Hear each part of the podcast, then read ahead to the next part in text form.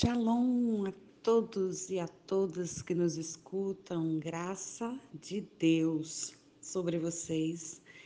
Eu sou a pastora Tatiane Trigueiro, faço parte do Ministério Batista Aviva em Recife e foi com imenso prazer que eu recebi o convite da linda pastora Isa para participar desse momento sobre as estações. E o tema que me foi dado e que vamos meditar é sobre a estação da primavera. O sábio Salomão disse em Cantares, capítulo 2, versículo 11: Olha e vê que o inverno já se foi, a chuva cessou. É primavera. Salomão fez questão de mencionar que a primavera chegou.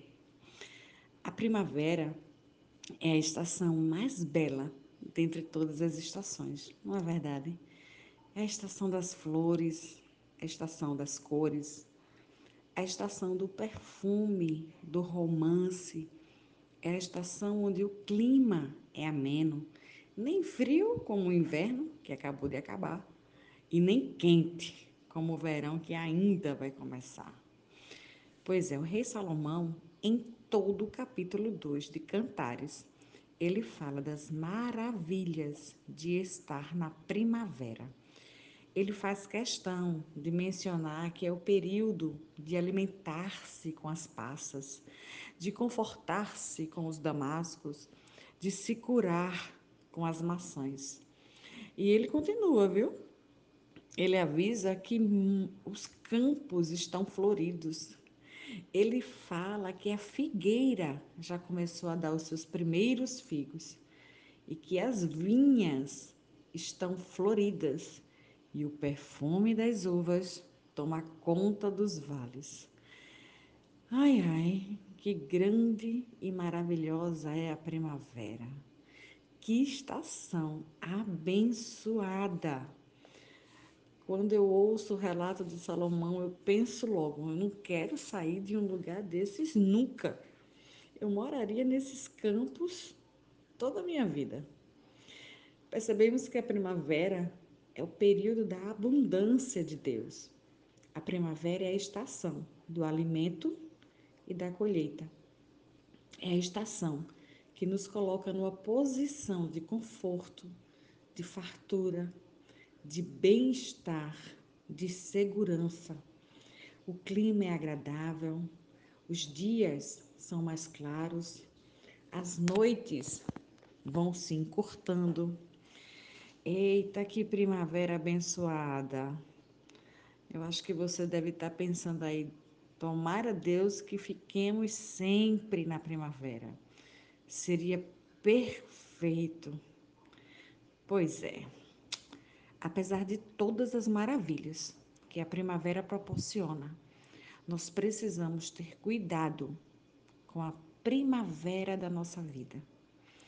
A primavera, apesar de toda a bonança, toda essa fartura, é uma estação que pode nos colocar numa zona de conforto, nos colocar numa posição é, que venha limitar a nossa visão, nos colocar em um momento de paralisia de acomodação. Todos os benefícios que a primavera nos oferece pode sim nos acomodar, trazendo essa realidade para o nosso dia a dia, para a nossa rotina, para a nossa vida cristã, para a nossa espiritualidade. Muitos pensam que aceitar Jesus é o suficiente para viver a boa, agradável e perfeita vontade dele. Claro que aceitar Jesus é um passo muito importante. Jesus, ele é a nossa primavera. Ele é a nossa colheita, ele é o nosso alimento. Ele nos salva, ele é a nossa salvação. Não há salvação fora de Jesus. Mas o apóstolo Paulo nos chama a atenção quando ele diz no livro de Romanos, capítulo 12, versículo 2: e não vos amoldeis ao sistema deste mundo, mas sede transformados pela renovação das vossas mentes, para que experimenteis qual seja a boa, agradável e perfeita vontade de Deus. Eu, particularmente, gosto demais deste versículo. Ele é extremamente impactante para a minha vida, esclarecedor, renovador. O apóstolo Paulo, ele está nos dando um alerta. Ele está dizendo, ó, não podemos nos moldar a esse mundo. Nós não podemos nos acomodar ao sistema deste mundo. Nós não podemos achar que o que temos é o suficiente, é o bom. Muitos cristãos têm se acomodado com o status social que conquistou, têm se acomodado com o nível econômico que chegou, têm se vangloriado com o desenvolvimento intelectual, com cursos, com cargos, com títulos. Muitos cristãos têm se acomodado na obra do Senhor, têm se acomodado na busca pela intimidade com Deus, têm feito a sua parte e só. Não tem buscado um relacionamento mais pessoal, mais íntimo com o Senhor tem se contentado com o que já tem. Saia da sua primavera espiritual. Suas conquistas são válidas? Claro que são. A gente termina se acomodando quando a gente aceita Jesus. Nós nos batizamos, fechamos as brechas, nos envolvemos na obra, na verdade, somos fiéis nos dízimos, nas ofertas honramos os nossos pastores, os nossos líderes, mas o Senhor ele pede para que a gente não se acostume, não se molde à situação.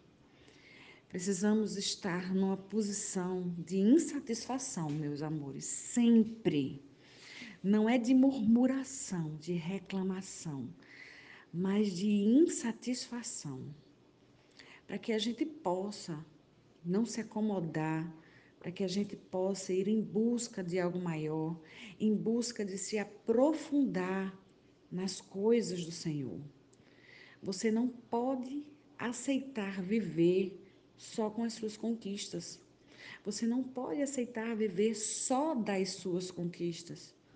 Você precisa é, sair dessa primavera espiritual desse momento maravilhoso de espiritualidade que você possa estar, de vida cristã que você possa estar, de bonança que você possa estar e buscar algo a mais da parte de Deus.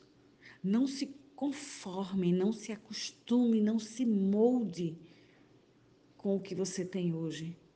Busque um jejum mais sacrificial, Corra atrás de momentos de oração mais profundos. Se consagre de forma diferente da que você tem feito até hoje. Deixa eu te dizer uma coisa. Há um extraordinário de Deus para sua vida. Saia da primavera que você já conquistou e busque outras primaveras da parte do Senhor. Como o apóstolo Paulo diz em Romanos 12, 2, para que você experimente a boa, agradável e perfeita vontade de Deus. Deus não nos fez para ficarmos parados.